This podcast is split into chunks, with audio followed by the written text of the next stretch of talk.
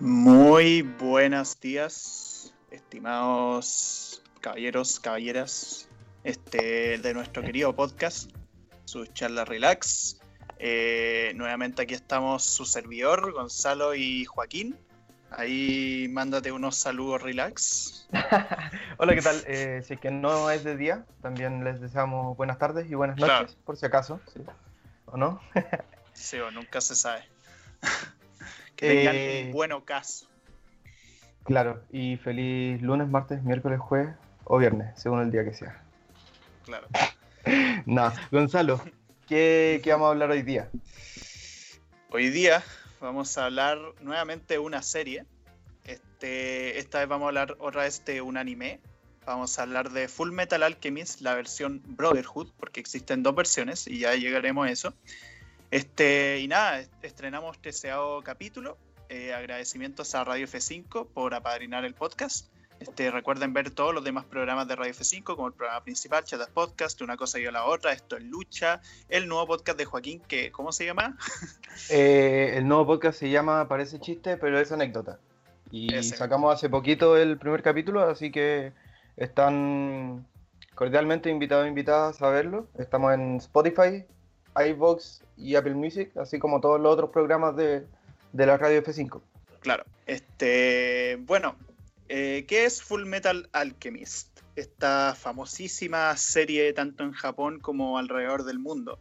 Eh, Full Metal Alchemist o El Alquimista de Acero este, es un manga de Hiromu Arakawa. Es un shonen de peleas, muy al estilo de Naruto, Dragon Ball, etc. Este, que estuvo en emisión desde el 2001 al 2010. O sea, perdón, en publicación porque he escrito. Eh, y la cosa es que este manga tuvo dos animes, que fue una versión del 2003, que no es fiel al contenido original, y Brotherhood, que salió el 2009, que es 100% fiel a lo que pasa en el manga. Y Claro. de esa es la que vamos a hablar hoy día. Sí, yo eh, no conocí hasta mucho mayor que era, o sea, eh, sobre la serie. Me acuerdo que la pasaron en la tele en un momento, no sé si por ahí en el etcétera o en el cartoon. Así que en mi mente estaba la imagen de un chico rubio con capa roja y una armadura metálica.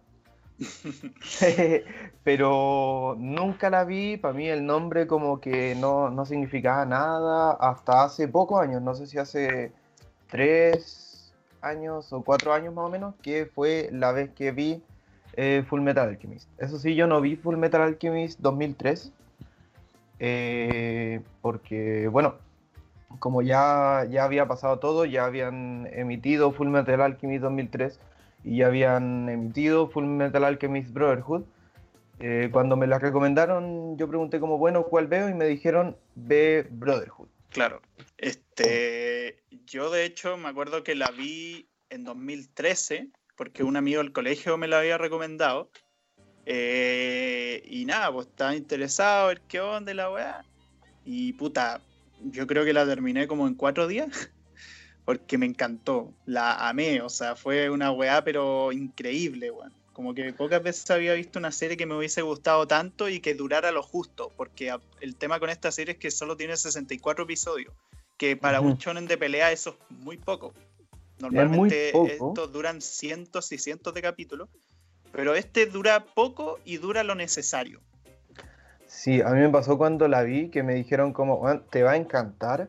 Eh, Y así fue, partí viéndola y no sé si es que el capítulo 4 o capítulo 5 eh, lo vi y fue como, chucha, eh, esta weá es la raja, como que capítulo 5 y ya me tenía enganchado, ya me tenía llorando el capítulo y a partir de ahí, weón, todos los capítulos, es una serie que no es densa como, o sea, tiene muchísimo contenido, pero no hay, no hay muchos vacíos, no hay eh, capítulos que uno dice como, bueno, acá hay un capítulo un poco más flojo, sino que es constantemente actividad, siempre pasan Sí. cosas, siempre se descubren nuevos secretos.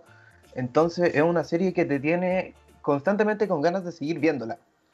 Claro, es una serie que ah, no tiene relleno prácticamente. Onda, hay un solo capítulo, me acuerdo, que era relleno, pero incluso ese capítulo aportaba cosas que no sabíamos sobre cierto personaje. Pero el tema es que es una serie súper sólida, como que en verdad podéis ver todos los capítulos y sentís que todos los personajes importan, todas las acciones importan, no sé, siento que es una serie muy, muy bien hecha. Claro, bueno, después yo vi la... No, que cuando, cuando decidimos hacer un capítulo de Full Metal Alchemist, eh, tú me propusiste hacer el capítulo y la serie me encantó tanto que dije como, obvio que sí, démosle. Pero mientras hacíamos el capítulo me dio mucha pena porque yo vi hace mucho Full Metal Alchemist y hay de muchas cosas que no me acordaba. Claro. Entonces, como, pucha, qué ganas de poder, como, eh, no sé, en una de esas, como volver a verla, tenerlo fresco y volver a hacer como, no sé, muy brillo.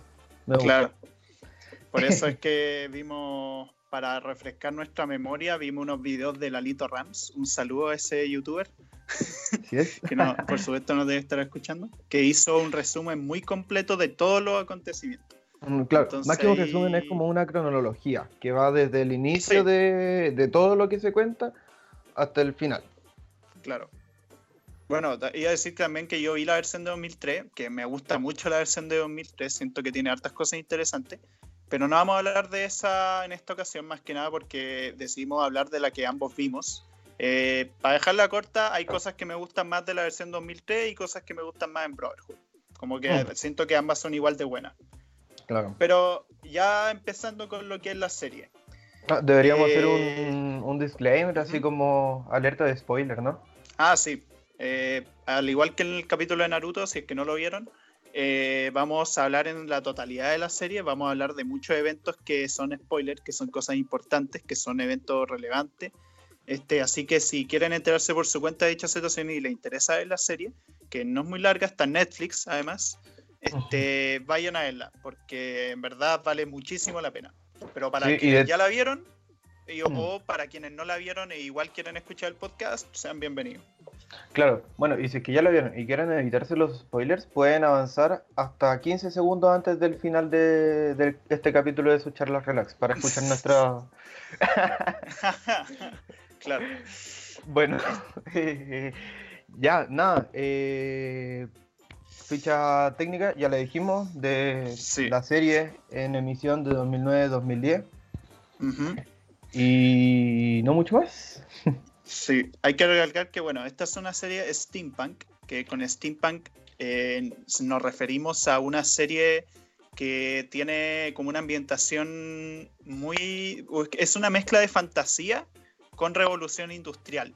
En la serie, que de hecho está situada en el año 1914, creo, eh, hay como hay muchos trenes, hay mucha énfasis en la mecánica, en las máquinas, en brazos mecánicos, en implantes para personas que perdieron extremidades y toda una serie de cosas tecnológicas. Eh, los atuendos son muy de los años 1910, la ropa, etc. Me encanta. Y eso mezclado con cosas de poderes, con alquimia, que la alquimia tiene poder y toda esa weá. Sí, eh, me encanta como hablando un poco del mundo que tú dices de más o menos una ambientación tecnológica steampunk. Me gusta mucho cómo se ve, cómo es la arquitectura que presentan, cómo son las calles, cómo son el alumbrado público, por ejemplo, cómo son las vestimentas. Son detalles que eh, logran como meter a la persona y, uno no cuestiona como, como, entre comillas, lo verosímil de, lo que pasa, de la ambientación. No dice como, ah, ¿por qué esta tecnología? hay, hay ocasiones, como otra serie, otras weas, que uno dice como, como que no me calza que, los weones viajen en un tren a vapor y que use un brazo mecánico, pero acá sí, como que está dado por hecho y es súper verosímil. Claro, que es fantasía muy bien hecha, la verdad. Mm, claro. Este bien, eh, los personajes principales eh, y todos los acontecimientos de la historia, la gran mayoría, se sitúan en una ciudad, capital, estado, no sé, llamado... En un país. En un país. Claro.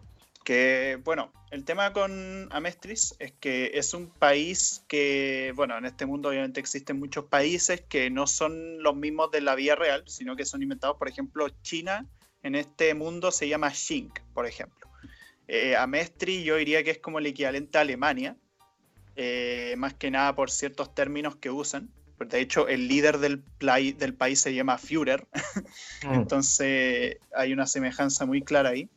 Y el tema con este mundo es que tiene todo un pasado que no sé si empezar con lo que pasó en Jerjes o hablar de primero a Mestri y después pasar a Jerjes. Eh, vamos por Amestri, sí. Por Amestri, ya. bueno, el tema con Amestri es que es un país circular que tiene distintos distritos que son de los puntos cardinales. Tiene el norte, el sur, el este, el oeste. Y en toda esta wea, el centro, que hay muchos pueblos y está la ciudad principal que está obviamente en el centro. Este, y el tema con este mundo, o sea, perdón, con este país, es que es un país muy militarizado. Es un país en el cual se provocan muchas guerras civiles eh, que aparentemente no tienen una razón de ser porque en un inicio como que muchas de las guerras que ocurren y muchas de las matanzas que ocurren en este país por culpa de la milicia, este, se fundamentan en base a ciertas excusas que son provocadas por ellos mismos. Y uno al inicio no entiende las razones de por qué inician estas guerras. Claro, dentro de la, política que lleva Mestris, eh, tenemos la cabeza ya mencionada, que es el Führer. Eh, podríamos llamarlo el eh, director general o el... Es una dictadura, básicamente. Cada puesto político, como que no, no, existe la política, sino que existe el poder. Y el poder está dado jerárquicamente únicamente por militares. Todos los, pasos burocráticos son puestos militares. Claro. Entonces, claro, la, la justificación de todas estas guerras eh, no pasaban como podríamos suponer nosotros en un mundo que nosotros vivimos en un mundo de estados medianamente o según se dice democrático, pero no es el tema, sino que acá las decisiones se toman desde la cabeza y se ejecuta y no pasa nada más. Por eso es que las guerras son raramente cuestionadas en el lugar. Y eso, motivos em, expansionistas, si es que hay sectores, si es que eh, los lugares que no son del centro empiezan a, oponerse a esta jerarquía dictada por el, por el Führer, eh, habían guerras y habían matanzas. Sí. Una de esas matanzas, que de hecho es una de las más importantes de la serie, fue la matanza en, en Ishbal. Que Ishbal era un pueblo que, de personas de raza negra y ojos rojos, que de hecho su asimilación en la vida real es como parecía a la población de los musulmanes, de hecho, por las vestimentas que tienen y el tipo de viviendas en las que viven y el tipo de cultura mm. también que tienen. Y el tema es que en dicho país, estos buenos también decidieron generar una matanza porque un infiltrado militar, que bueno, realmente no es un militar, pero ya llegaremos a eso después, un infiltrado militar le disparó a una niña en Ishbal. Y esa wea dejó la caga porque ahí los ishbalitas tomaron ira contra los militares y ahí los militares buscaron un, encontraron la excusa para mandar soldados a destruir Ishbal y matar un montón de gente. Claro, en este Ishbal era un pueblo que era súper religioso, ¿cierto? Y, tenían diferentes costumbres. Básicamente, eh, acá se ve que, que los territorios no están como alineados con las políticas centralizadas que tiene Amestris. Entonces, por la fuerza, eh, Ametri tiene el poder político de hacerlo. Claro. Este, y el tema es que además en esta invasión conocemos a varios de los personajes más importantes dentro de la milicia, que ellos, eh, los que no están siendo controlados directamente por el Führer, como que sufren toda esta wea porque ellos no esperaban ir a matar gente inocente. Mm. Este, prácticamente los weones como que matan, pero lo hacen solo por órdenes, no porque realmente lo quieran. Y a partir de ese evento, de hecho, muchas personas en Central, en las otras partes del país, empiezan a llamarlos los perros. Como que eran prácticamente hueones que solo obedecían órdenes nomás y no tenían voluntad propia. Los perros del Estado, claro, que son la milicia. Eh, esta invasión a, a Ishbal, eh, corrígeme si me equivoco, fue de las últimas eh, matanzas que hubo antes de que comience la historia de nuestro protagonista. Sí, sí, fue la última matanza, porque de hecho los protagonistas no estaban involucrados, pero sí mm. los personajes militares jóvenes que conocen los hermanos Elric. Ya. sí, esa fue como de la última matanza. Y bueno, eh, el tema es que bueno, además de Amestri existen otros países como Shin y otros que nunca se exploran realmente en la historia. Pero algo que hay que entender antes de pasar a todo lo demás de los personajes es qué es el tipo de poder o arma militar que utilizan estas personas. Y esa mm. es la alquimia. Eh, explica qué es la alquimia.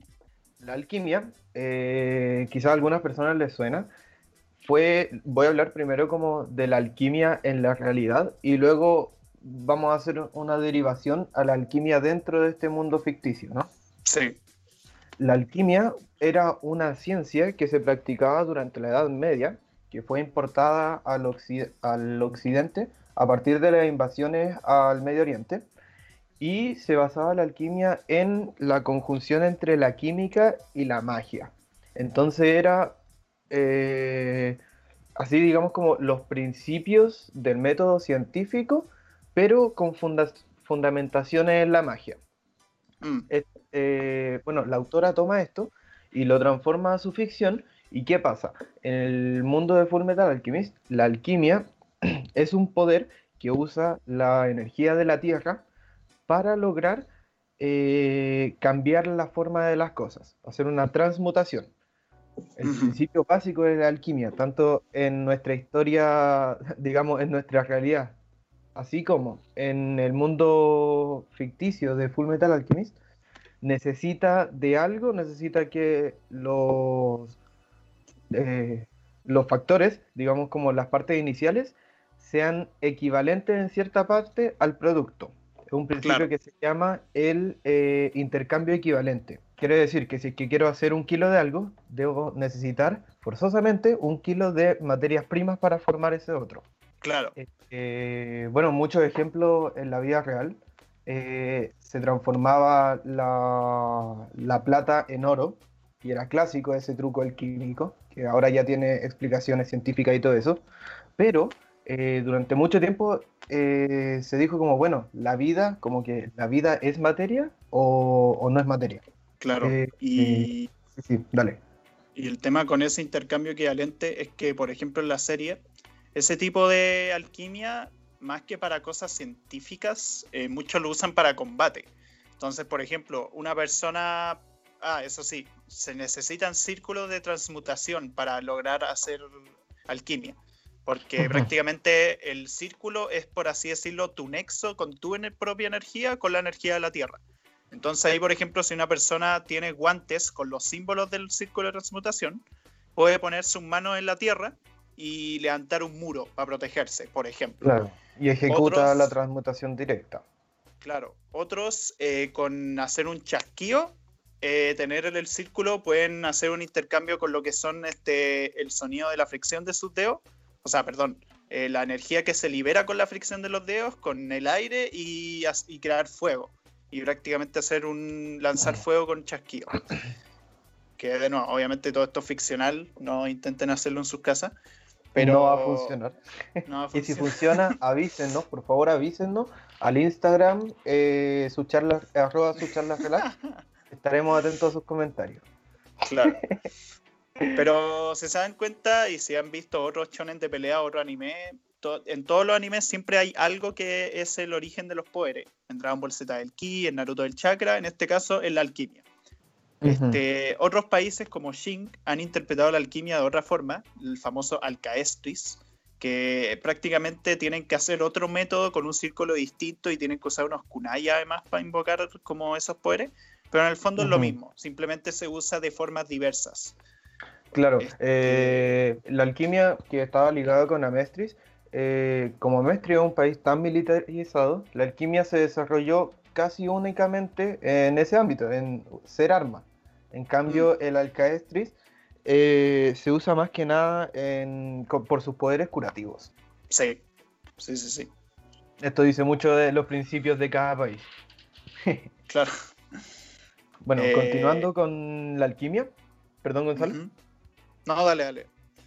Continuando con la alquimia, eh, vemos que en la vida real existía el mito de una piedra filosofal que podría eh, traspasar los límites de la alquimia y del intercambio equivalente, que esto también se ve en la, serie.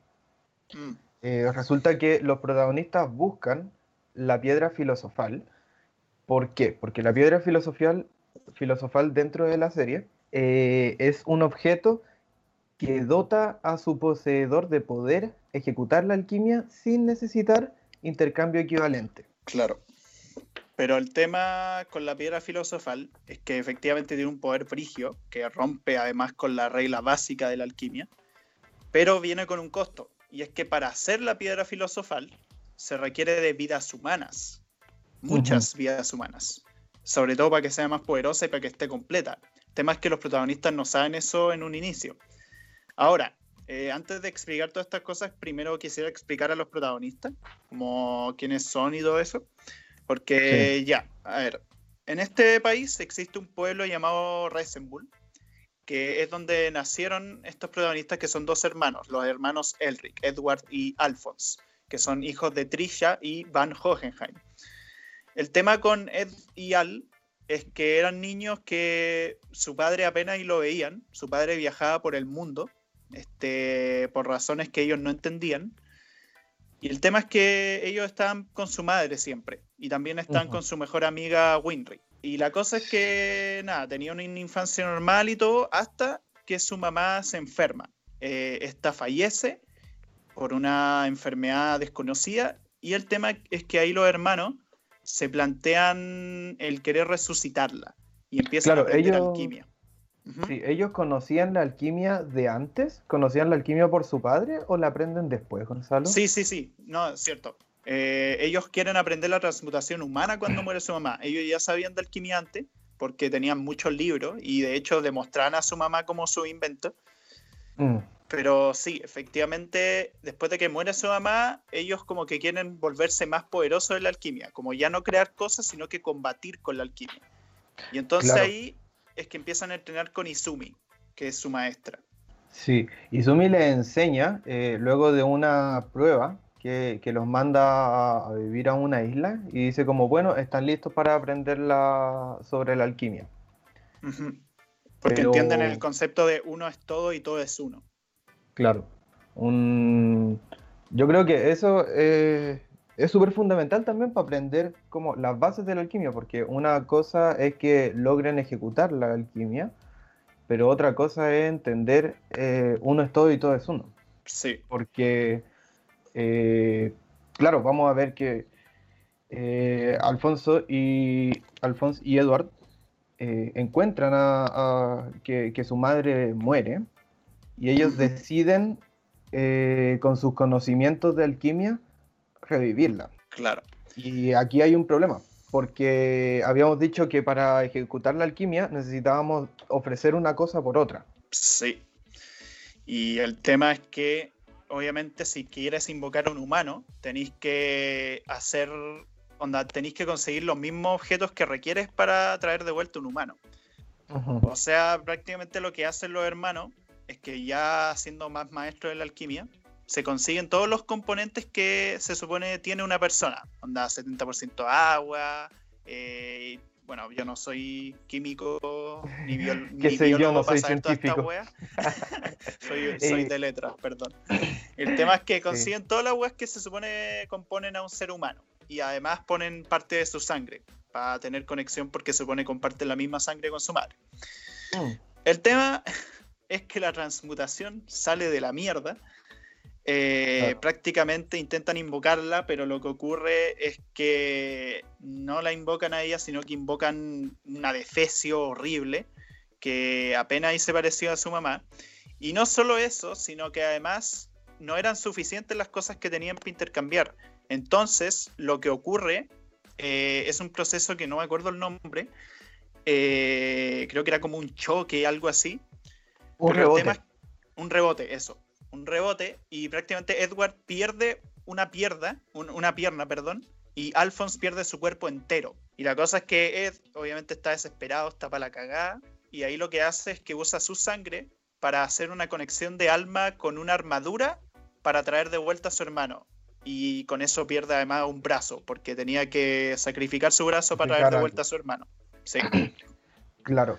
Eh, toda este, esta escena en la que los hermanos intentan eh, revivir a su madre, sale mal, ocurre el rebote, se pierde el cuerpo de Alphonse y, Edward luego vuelve a hacer la alquimia para traer su espíritu, eh, es un claro ejemplo de por qué la transmutación humana era tabú.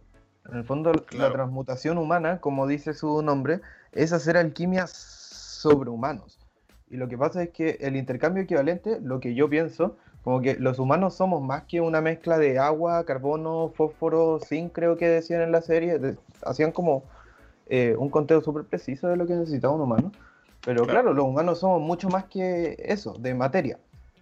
Entonces, la transmutación humana en este mundo era una cuestión tabú, porque eh, claramente no, como usar esta cuestión en humano, por un lado, hoy día nos parecería súper poco ético. Y por otro lado, es que, spoiler, sale mal. sí, no, sí, o sea, era una cosa de loco. Pero como obviamente eran niños y no tenían la supervisión de su papá, claro, o sea, los weones como que hicieron lo que quisieron. Ahora, a mí me este parece que estaban totalmente conscientes de lo que implicaba hacer una transmutación humana, que, sabían que era un riesgo y todo eso. Pero claro, era sí, su pero no sé si no sé si a un nivel tan grande, porque porque ellos, si tú veis la escena, ellos están como muy convencidos de que esto va a salir bien. Como que creen que era muy fácil. Pero. Que era filete. Claro. Salió como el hoyo, pues, Entonces, claro, ahí, bueno, Ed queda sin brazos, sin pierna y Alphonse está vivo, entre comillas. O sea, su cuerpo está encerrado en un espacio que está fuera de la realidad. Eh, ahí donde de hecho Edward conoce a la verdad, que bueno, la verdad requiere toda una explicación bastante grande, porque la verdad para dejarlo simple, es Dios, o es el todo, o es el único. Se le tiene muchos nombres, pero en síntesis es el creador de todo lo existente. Nunca se explica adecuadamente qué es, porque al igual que en la vida real no entendemos qué es realmente Dios y solamente mm. tenemos interpretaciones según las religiones. Aquí la verdad es un ente que está ahí, pero que toma la forma según lo que uno entiende como la verdad. Claro, y en esto mismo de la verdad se encuentra eh, Edward, cuando hace cada una de, los, de las transmutaciones humanas.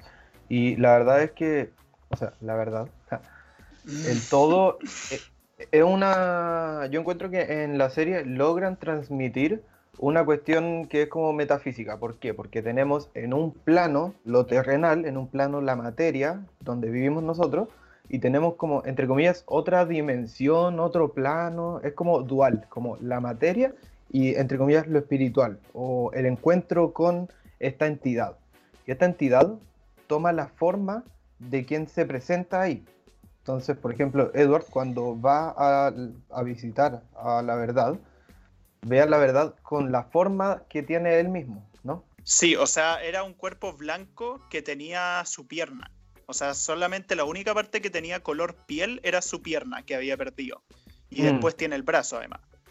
Claro, eh, y el tema es que, claro, el cuerpo de Alphonse se queda totalmente ahí. Y Alphonse, en cambio, su alma está en una armadura y a partir de que está en esa armadura, él ya no puede sentir como dolor, ya no puede sentir como sensación de tacto y esas cosas. Eh, mm. Sí puede ver y oír, pero perdió el sentido del tacto. Y además también del sueño. Del sueño, no puede dormir. Sueño, el hambre y eso. Claro. Y bueno, ahí pasa una serie de cosas. Eh, la abuela de Winry los encuentra, los adopta cuando se da cuenta de todo esto. Decide dejarlo en su casa. Ahí Winry, que era experta en automail, que el automail, para que se entienda, es prácticamente implantes mecánicos. Es decir, que lo que hizo con Edward es que le puso un brazo y una pierna mecánicos a Winry. Prácticamente fue gracias a ella que Ed podía caminar y que además ah. podía volver a realizar alquimia. Sí, una cosa súper importante, la gente que visita la verdad, eh, bueno, eh, Edward perdió un brazo, perdió la pierna, sin embargo, volvió, digamos, al mundo terrenal con un, con un beneficio dentro de todo lo malo. Ahora puede ejecutar la alquimia sin necesidad de un círculo de transmutación.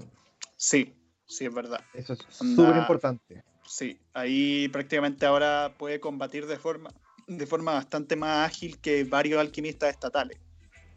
este, y bueno, el tema es que están los dos ahí eh, un tanto deprimido y todo, pero los encuentra un militar, que es Roy Mustang, que es uno de los personajes más importantes de esta serie, de hecho. Que Roy Mustang, o el alquimista de fuego, que es el que mencioné hace los chasquidos, eh, ese weón como que los invita a unirse a la milicia si es que quieren encontrar la respuesta para recuperar sus cuerpos. Porque de hecho ese es el objetivo que tienen ellos en la serie. Como que ellos ya se dieron cuenta que no podían revivir personas, pero que al menos poder recuperar sus cuerpos, porque él se siente muy culpable de lo que hizo con Alphonse. Este, porque aparte Ed es el hermano mayor, entonces sentía responsabilidad respecto a lo que le pasó. Eh, entonces ahora el objetivo de ambas personas es recuperar sus cuerpos y para ello se unen a los militares porque sentían que con, al estar en la milicia tendrían más beneficios económicos, tendrían más beneficios eh, de poder moverse más libremente, de poder actuar sin que les cuestionaran tanto. Este, y claro, obviamente ahí es donde se practicaba más la alquimia. Entonces podrían intentar descubrir ciertos secretos y sobre todo el tema de la piedra filosofal que es lo que ellos buscan principalmente. Al inicio, al menos. Claro, ellos buscan la piedra filosofal porque eh, este objeto místico que ya eh, parece leyenda, eh, tiene la capacidad de devolver el cuerpo del hermano, tiene la capacidad de devolverle las extremidades a él, entonces dice como, vamos, metámonos a la milicia, como que no estoy ni ahí con ustedes, con los perros del Estado, pero este, este es nuestro, como, es la oportunidad de conseguir nuestro camino.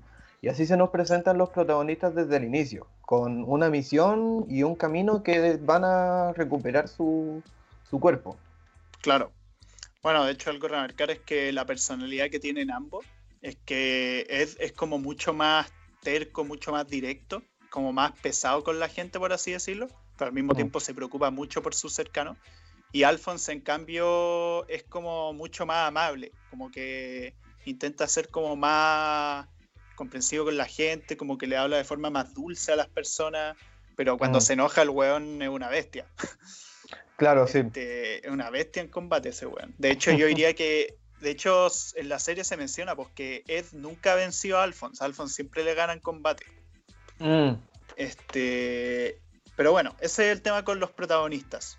Eh, y esa es en gran medida la historia principal o la sinopsis de todo esto. Eh, quisiera mencionar como los personajes secundarios, como los personajes que acompañan a Edward y Alphonse, y después quisiera enfocarme como en Hohenheim y en Padre. Sí, me parece. Por ejemplo, ¿qué secundarios podemos mencionar? Eh, bueno, ya conocemos a Mustang y... Mustang es un dios. ya que estamos con Mustang, está el resto de militares que van a acompañar en, su camino a, los hermanos Elrich.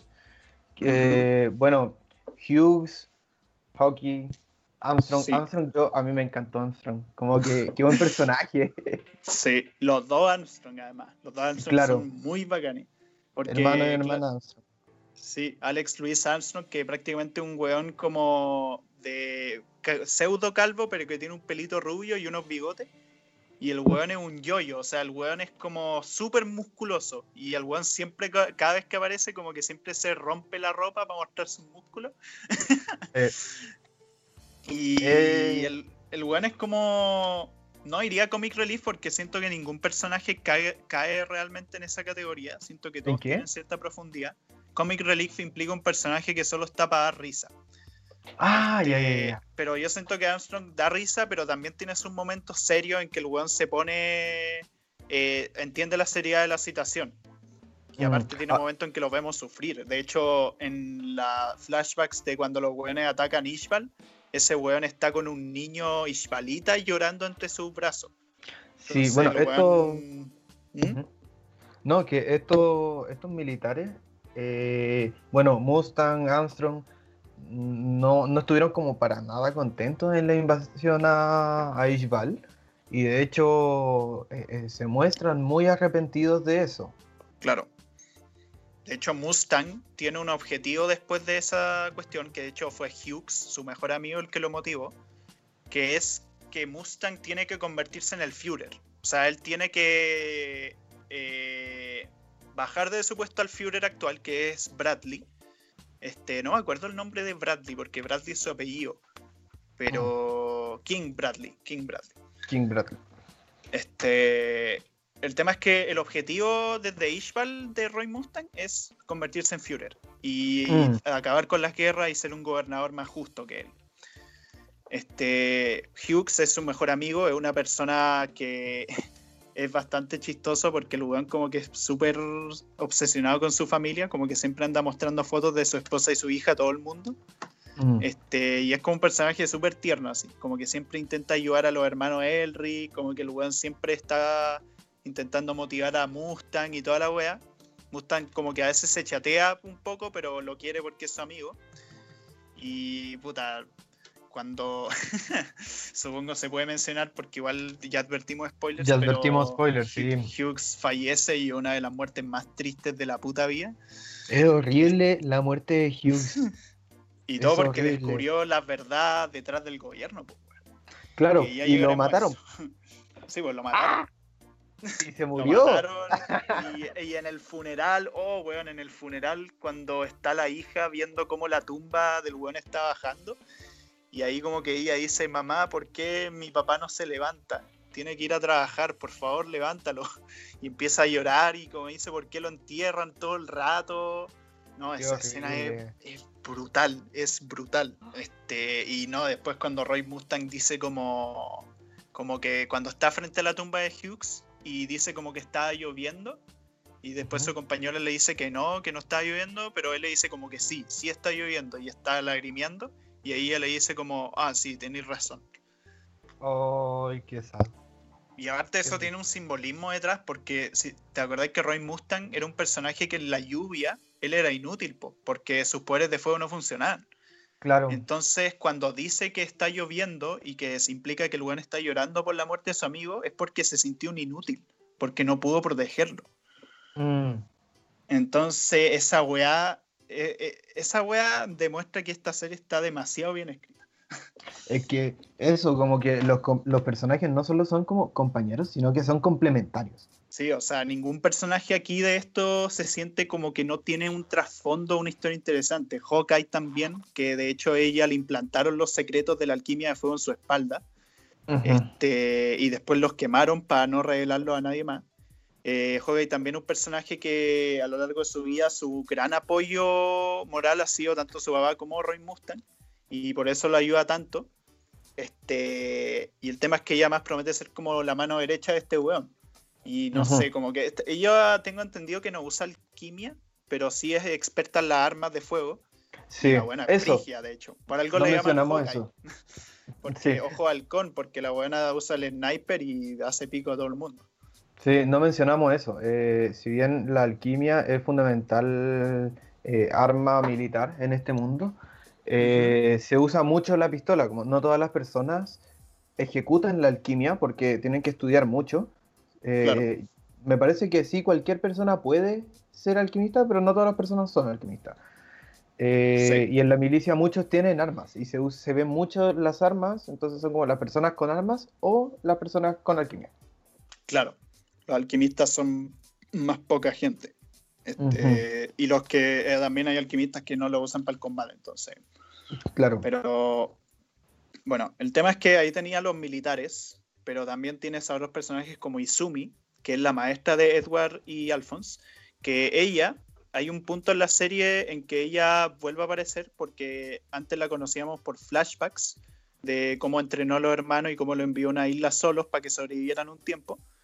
Pero después la serie vuelve a aparecer porque buscan de su ayuda. Este, no me acuerdo para qué buscaban su ayuda, pero pa' algo era. Y ahí descubren que Izumi también intentó hacer una transmutación humana para revivir a su hijo perdido.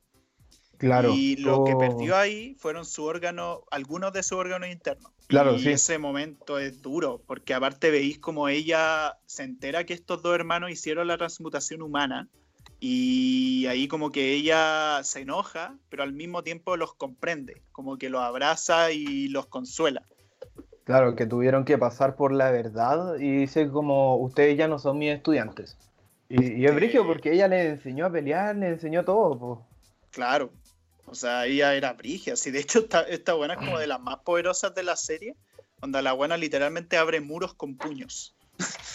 Claro, pero ya no puede pelear como antes porque, porque está enferma, porque perdió órganos vitales. Po.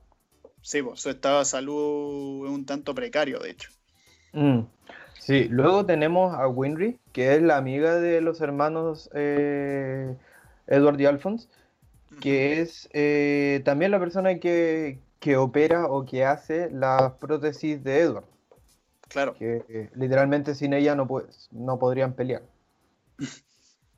Sí, a mí me gusta el personaje, me gusta la relación que tiene con los hermanos, me gusta, me gusta mucho. Sí, como que ella apoya harto, como que cada vez, onda, ella como tiene su temperamento con Ed sobre todo, como que mm. con Ed siempre se pelean, como que es como peleas de hueveo en realidad. Porque ellos son muy amigos, pero como que, no sé, pues hay, hay una parte en que Ed se burla de ella por ser una otaku de las máquinas, que en Japón otaku no significa lo mismo que acá. Este, extremadamente obsesionada con algo, entonces la llama ah, como otaku de las máquinas. Este, mientras que ella como que lo vea todo el rato porque es de senano. Sí. esa otra de las cosas importantes de su personaje, que Ed es muy chico, a pesar de tener 15 años, tener como mucha como musculatura y todo, como que el weón es muy pequeño. Además se ve muy pequeño porque siempre está al lado de Al, y Alphonse es una armadura, es gigante, no, es gigante, pero es como dos metros, ponte tú. Claro. Sí. Y bueno, es chistoso porque la animación de la serie tiene, tiene momentos que explícitamente te demuestran como, te dicen como, hola, aquí vamos a hacer un chiste y se desfigura toda la animación y es como la animación más, es como un niño de 5 años haciendo un anime. Claro. Pero es muy... Sí, no, la animación sea la chucha. Icónico. Eh, y nada, también está la gente de Shink, del país este, que es como el equivalente a China que son prácticamente personajes que también están buscando una piedra filosofal en el país de Amestris, porque consideran que, porque de hecho el rey los mandó a distintos buenos de distintos clanes, diciéndoles que quien encontrara la piedra filosofal iba a ser su sucesor. Entonces ahí tenía Mei Chang, eh, que es una niña que utiliza el Alcaestris, y tienes a Link, que va acompañado de dos ninjas, por así decirlo, este Link que él creo que no usa alquimia, como que él usa su espada nomás, y el weón es como un combatiente súper brígido. De hecho, el weón le hace pelea a Bradley, que esa weá no cualquiera. Sí. Eh, y nada, también son personajes súper importantes en la historia. Eh, no tanto por sus objetivos, sino que más bien por la relación que tienen con los personajes principales. este, y también hay que mencionar a, lo, a, a un Ishbalita en concreto, que de hecho es mi personaje favorito de la serie, que es Scar. ¿Qué nos puedes decir de Scar? Scar o cicatriz es un Ishbalita, un Ishbalita, les dicen, ¿sí? Sí, Ishbalita. Que durante la invasión a Ishbal perdió a su hermano. Su hermano fue asesinado por, eh, por alquimistas, por eh, el ejército de Amestris y eh, recopiló, todos los, recopiló todos los conocimientos de, alquimia que tenía su hermano. Eh, el tema es que todo esto, eh, todo esto lo usó para ir a pelear y vengarse, y el bueno es terrible fuerte, y mm. descubrió básicamente, él fue el que descubrió el secreto de, del Estado, ¿no? fue el hermano de Scar. Eco, fue, el, hermano que nunca sabemos su nombre, de hecho tampoco sabemos el nombre real de Scar. Eh, el hermano descubrió cómo, qué es lo que estaba pasando realmente en el país, por qué habían tantas masacres, qué es lo que se estaba planeando. Y Scar prácticamente lo que hace es que él eh, sigue como los sueños de su hermano de acabar con los militares por toda esta wea, pero pasan ciertas situaciones, porque de hecho se nos olvidó mencionar que Winry perdió a sus papás en la guerra de Ishbal, que eran médicos. Mm. Y Winry nunca supo quién los asesinó. Y quien los mató fue Scar. Pero Scar los mató porque vio sus ojos azules y pensó que eran alquimistas que le querían hacer daño. Este, entonces los mató por rabia. Y el tema es que Scar empieza a reflexionar sobre. Em, eh, Scar empieza a reflexionar sobre el conflicto que estaba llevando a cabo y sobre el odio que estaba generando por matar más alquimistas de Mestris. Eh, al ver como que Winry lo intentó disparar. Y a mm. partir de ahí empieza un momento en que Scar como que cambia sus objetivos e intenta ir simplemente a los más altos mandos y no intentar matarlos a todos. Como que entiende que eh, la guerra es algo que afecta a todos y no solamente a él. De hecho, también se lo dice su propio líder de los Ishbalita. Entonces el weón como que empieza a hacer acciones distintas y se une con ciertos personajes que obviamente no vamos a profundizar en todos y cada uno de los grupos que se van formando a lo largo de la serie, porque son muchos y después se unen, se separan algunos, etc. Pero el tema es que Scar es un personaje súper interesante y tiene algunas de las peleas más espectaculares de esta serie además. Eh, pero sí, Scar es prácticamente esa Kelly Balita que intenta cobrar venganza, pero que después entiende que la situación es mucho más compleja que solamente blancos y negros. Este, pero bueno, ahora hay que pasar a algo muy importante, que es, porque hasta ahora no hemos dicho quiénes son los antagonistas, como quiénes son los villanos de esta serie. Y para eso tenemos que hablar de Jerjes, muchos años antes del inicio de la serie. Muchos años, siglos antes del inicio de la serie. Sí, sí, corrígeme, yo creo que sí. Sí, siglos. Siglos, eh, había, eh, digamos, un rey creo que era, que tenía muchos esclavos, muchos esclavos. Y eh, quería conseguir la inmortalidad. Esta persona buscaba las maneras de tener la inmortalidad y consiguió un homúnculo. El homúnculo es una formación de vida a partir de la alquimia. Es que es crear mm. vida a partir de la no materia. Sí, o sea, se supone que ese homúnculo surgió de la sangre de un prisionero. Mm, claro, iban haciendo, iban haciendo pruebas con sangre de diferentes prisioneros y, apareció este homúnculo. Este homúnculo comienza a tener conciencia y se hace amigo de este prisionero. El prisionero número. ¿Te, acordáis del número? 23. número 23. Número 23. Bueno, para hacerlo más fácil, el, homúnculo le pone un nombre y lo llama Van Hohenheim.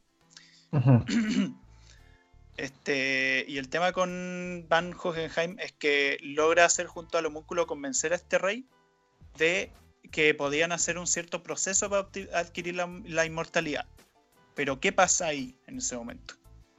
Eh, el secreto para conseguir la inmortalidad es matar a mucha gente. A mucha gente. Básicamente es hacer una piedra filosofal. Pero la piedra filosofal requiere de sacrificios, de miles de personas asesinadas. Y esto es lo que, lo que hace el rey. Asesina a mucha gente. Y bueno, con eso el homúnculo quiere, busca, usa y manipula a estos humanos para ser libre. Y, y, luego con toda esta matanza, eh, terminan también matando al rey y el homúnculo se encarga, usa el cuerpo del rey para tener su libertad. Sí, sí, de hecho ahí el homúnculo como que adquiere un poder tan grande eh, y claro, Hohenheim intenta detenerlo, pero la cosa es que tanto Hohenheim como el homúnculo adquieren una cantidad similar de almas humanas dentro de su cuerpo. Este, ambos, por así decirlo, se convierten en piedras filosofales andantes, porque los buenos literalmente están hechos de vías humanas ahora. Y además el homúnculo, ambos tienen la misma apariencia además, y el homúnculo explica que ambos eran inmortales también. Y solamente podían morir si es que gastaban todo su poder. Claro, e, es, técnicamente inmortal porque básicamente vivían la cantidad de, de vidas que habían absorbido. Luego de esto, eh, Hockenheim le dice, o sea, le parece que esto no es correcto, así que se va. Y, el homúnculo tiene tanto poder que quiere seguir consiguiendo más y más poder. ¿Y cómo se consigue esto? Sacrificando personas y asesinando. Entonces hace un plan para construir un, estado que le sirva a él para hacer guerras. Aquí eh, tenemos obligatoriamente que hablar del plan del Estado, que se eh, busca el centro, que es Amestris, y eh, empieza a invadir, empieza con un plan expansionista, habla con los militares de Amestris, les promete la inmortalidad, si es que puede estar en la cabeza. Claro. Onda, ellos se motivan por esta idea y Amestri empieza a conquistar territorio hasta formar un país mucho más grande de lo que era en un inicio. Porque al inicio era solo territorio de Central y después adquirió los territorios del norte, sureste y oeste. y el tema es que se vuelve un país tan grande, pero tiene una forma muy particular este país. Tiene la forma de un círculo de transmutación. Y el tema es que lo que quería Padre era crear un círculo de transmutación tan gigantesco que obviamente requería de muchas matanzas, porque requiere de puntos estratégicos en los cuales se tenían que hacer estas matanzas, para así crear un círculo de transmutación capaz de este, abrir una puerta hacia Dios o hacia la verdad. Lo que quería Padre es obtener el poder de Dios y volverse un ser omnipotente, volverse el ser más poderoso del mundo. Padre es el nombre que este le atribuyen a, este homúnculo que, sí, sí, sí. Sí, el homúnculo se llama Padre. Eh, ¿Por qué se llama Padre? Porque él decide crear seres artificiales hechos a partir de piedras filosofales, que son los homúnculos. Eh, igual que como él es un homúnculo, crea a homúnculos que son sus hijos, por así decirlo. Que por eso el antagonista de esta serie se llama popularmente como Padre, a pesar de no tener ese nombre. Eh, y los hijos están llamados a partir de pecados capitales. Onda, los siete pecados capitales, como que son lujuria, orgullo, etcétera. Y tienen su personalidad basado también en eso, y cómo funcionan y cómo, cómo ejecutan sus planes. Eh, eso, por ejemplo, Gula come y come todo y lo manda a otra dimensión. Eh, Pereza no quiere hacer nada e incluso hacer nada no le gusta. y así con todos los otros. Sí, y además cada uno de los homúnculos contribuyen a que se produzcan estas matanzas, porque por ejemplo Envidia es un homúnculo que puede cambiar de forma. Y si se acuerdan, antes mencioné que en Ishbal el conflicto empezó porque un militar le disparó a una niña. Bueno, esa era Envidia. Envidia se disfrazó de militar y le disparó a esta niña y ahí ocasionó el conflicto. Pereza, por ejemplo, lo que hace es que abre túneles debajo de todo el país para generar accesos más rápidos a los distintos sectores y poder atacar. Este, también eso le permite a Pride o Orgullo que es un ser que solo tiene poderes a través de la sombra, eh, movilizarse más fácilmente a través de todos estos túneles. Y además, el Führer, eh, que es King Bradley, también es un homúnculo. Pero es un homúnculo creado a partir, claro, que es ira, que, bueno, curiosamente el personaje no es tan iracundo, pero el tema es que es un, es un homúnculo creado a partir de una persona. Es el único homúnculo no artificial. Este, bueno, y el plan era eso, un plan expansionista para conseguir el área de un círculo. ¿Y qué pasaba? El círculo dibujaban los trazos del círculo de transmutación a partir de las matanzas que ejecutaba el Estado. Entonces se da que durante cientos de años crean guerras, matan gente y matan gente y estos puntos los protagonistas se van a dar cuenta que son justo los puntos para ejecutar el círculo de, transmutación. Sí. Este, y bueno, esos son en prácticamente los antagonistas más importantes de esta serie. Este, y claro, todos estos misterios se van descubriendo a lo largo que va avanzando y a lo largo que los hermanos Elric van haciendo su recorrido. Porque como los hermanos Elric quieren recuperar sus cuerpos, en el viaje se enteran de que las piedras filosofales se crean a partir de vida humana y a partir de ese momento deciden no usar la piedra filosofal para eso, porque consideran que era antiético utilizar vías humanas para su propio beneficio. Entonces hacen lo posible por buscar otra forma totalmente distinta. Este, y bueno, eh, con todo esto se enfrentan a los homúnculos. Poco a poco, de hecho, no tan tarde en la serie descubren que efectivamente el Führer era un homúnculo y, que está dominando el país prácticamente y era como, ¿cómo chucha está pasando esta weá? Eh, y ahí se van dando cuenta que hay algo mucho más brígido detrás y es que el país fue construido literalmente para los deseos de este weón del homúnculo original. Claro, al saber esto, los militares ya mencionados eh, se dan cuenta de todas las atrocidades y, y, poco a poco comienzan a rebelarse frente a esto. O sea, las mismas fuerzas del Estado se dan cuenta de que las estaban utilizando y, comienzan a pelear contra el Führer, contra los diferentes homúnculos. Sí, porque aparte pierden a muchos amigos, pierden a muchas personas. Eh, y también los buenos de Shin se unen a esta batalla. Los buenos Onda Mei, Chang y Link también se unen a este combate porque aparte matan al, al abuelo de Link. No, perdón, no el abuelo de Link, es el abuelo de Lan Fan, que es la acompañante de Link. Mm. Eh, y Scar también se da cuenta de toda esta weá y también decide unirse a la talla. O sea, todos los personajes, como sea de la Tierra que fuesen, se unen como este objetivo único en las partes más avanzadas de la serie.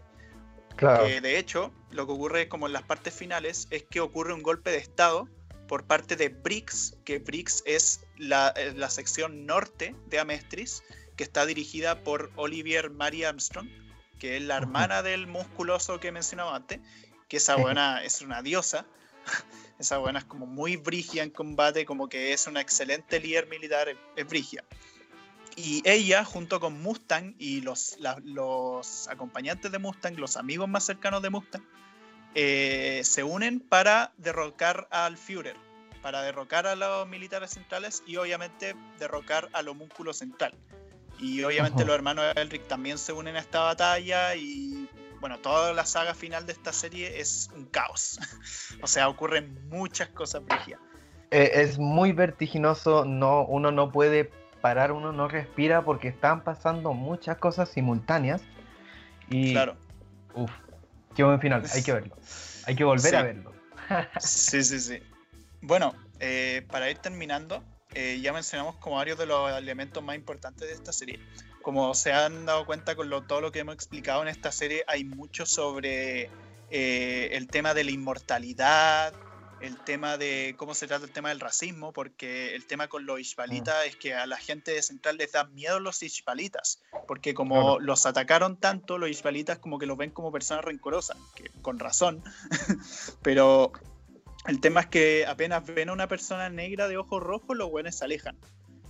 Este... Claro, también la serie eh, aborda, o sea, como que está muy claro, mm, sobre todo hacia el final de la serie, el tema de la dictadura, el tema del ser militar, el tema de la manipulación del poder. Eh, bueno, es la base de la construcción del Estado, del país de Amestris, y, y da mucho para hablar, lo que tú decías también, la inmortalidad, ¿y a costa de qué? ¿A costa de manipular al pueblo como para hacer guerras, para hacer toda la bola? Lo encuentro como brígido. Sí. Otro elemento también muy importante son cosas personales. Hay mucho sobre la falta de paternidad, porque de hecho antes nos mencionamos que Hohenheim, ¿por qué Hohenheim no estaba con su hijo? No mm. estaba con su hijo porque el buen quería hacer un plan para contrarrestar eh, las acciones de padre y era utilizar las piedras filosofales de su cuerpo para ponerlos en puntos estratégicos del país entero de manera que se creara un círculo de transmutación inverso y así anular lo que estaba haciendo padre para intentar adquirir el poder de Dios. Este, y claro, eso obviamente repercute mucho en la actitud de los hermanos Elric. Edward sobre todo odia a Hohenheim, como que no lo ve como su papá, eh, porque prácticamente por el hecho de no haber estado ahí cuando se murió su mamá y no haberlos cuidado. Este, y claro, Hohenheim obviamente no se esperaba que su, que su esposa fuese a morir. Sí. Y ahí veis que la personalidad de Ed es sumamente fuerte, es como muy. está como muy dolido por esto. claro. Sí. Y, y, se basa mucho y se fortalece mucho. Otro punto importante acá es cómo se manifiesta, cómo se habla mucho sobre la hermandad, sobre cómo los hermanos dan casi literalmente su vida para poder devolver el cuerpo a Alphonse, devolver las partes del cuerpo de Edward. Sí, o sea, la hermandad de estos personajes es increíble. Claro. De hecho, por algo la serie se subtitula Brotherhood. Porque de hecho, es, como, la relación más importante de la serie. Eh, y para ir terminando, eh, bueno, los protagonistas no consiguen la piedra filosofal porque se dieron cuenta que realmente no es lo que quieren. Y gracias al plan de padre, gracias a todos sus compañeros que, están ahí y logran eh, hacer el golpe de estado, detener a, a padre, al homúnculo, eh, y Edward vuelve a ir a la verdad, vuelve a... No hace una transmutación humana, sino que va y intercambia finalmente su capacidad, su poder de hacer alquimia por devolverle el cuerpo a su hermano. Sí, Él da su puerta de la verdad, que la puerta de la verdad es lo que tienen todas las personas para poder hacer alquimia. Como que les da la capacidad para hacer alquimia si es que la quieren aprender. Y Ed se da cuenta que lo que realmente él necesitaba no era la alquimia, sino que estar con las personas que él quería. Y el gran como mensaje de la serie al final es que no importa tanto como las habilidades que uno tenga, sino que importa las personas con las que uno esté. Y cómo prácticamente dependemos de las demás personas. Somos entes sociales al fin y al cabo. Claro. Eh, y logran recuperar a Alphonse y de hecho al final es bastante feliz. Es como súper optimista. No como el de la versión de 2003. sí. Me encantó el final, me encantó, eh, bueno, rápidamente, cosas que me gustaron de la serie, cómo se muestran los flashbacks, cómo se cuenta la historia de Hockenheim compadre y eh, cómo termina la serie, porque bueno, Winry y, y Edward eh, tienen un arco de Friends to Lovers y, y, tienen una escena muy bacán que me gustó mucho, que es la del tren que le dice como te cambio mi vida, la mitad de mi vida por la mitad de la, tuya. Y no entiende Winry por qué la mitad de la vida si ella quiere estar como toda su vida con, con Edward. Y claro. me pareció muy lindo esa parte. No, como que prefiere darle toda su vida y ahí como que ella se sonroja y dice, no, no, mejor un 90%, no, mejor un 80%.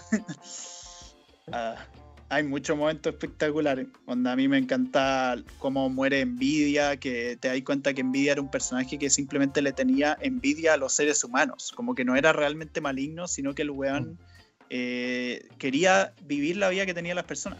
Un personaje que de, hecho no mencionamos, casi quedaría para otro capítulo esta weá. es Codicia. Codicia, un personaje maravilloso y la forma en cómo se da cuenta que el weón eh, como que el weón en verdad lo que más quería, lo que más anhelaba, era el tener amigos. Mm. Que ese era su verdadero propósito y no se da cuenta hasta cerca de su muerte. Y lo logra, claro. Claro, y lo logra. Lamentablemente fallece, pero bueno, es gracias a él que derrotan a Padre al final. Mm. pero bueno, ya para ir terminando, obviamente podríamos hacer otro capítulo de esta serie para enfocarnos en todas las cosas que más nos gustan. Pero bueno, eh, ha sido el capítulo de Full Metal Alchemist Brotherhood. Esperamos les haya gustado. Nuevamente, gracias a Radio F5 por habernos apadrinado este capítulo. Eh, vayan a nuestras cuentas personales de Instagram, Chico Lechuga 98, Chanchito Verde. También sigan el Instagram de Suchala Relax. Y estamos entonces. Sí, muchas gracias por llegar hasta aquí. Espero les haya gustado este capítulo. Y nos vemos en, la próxima. Chao. Así es. Adiós.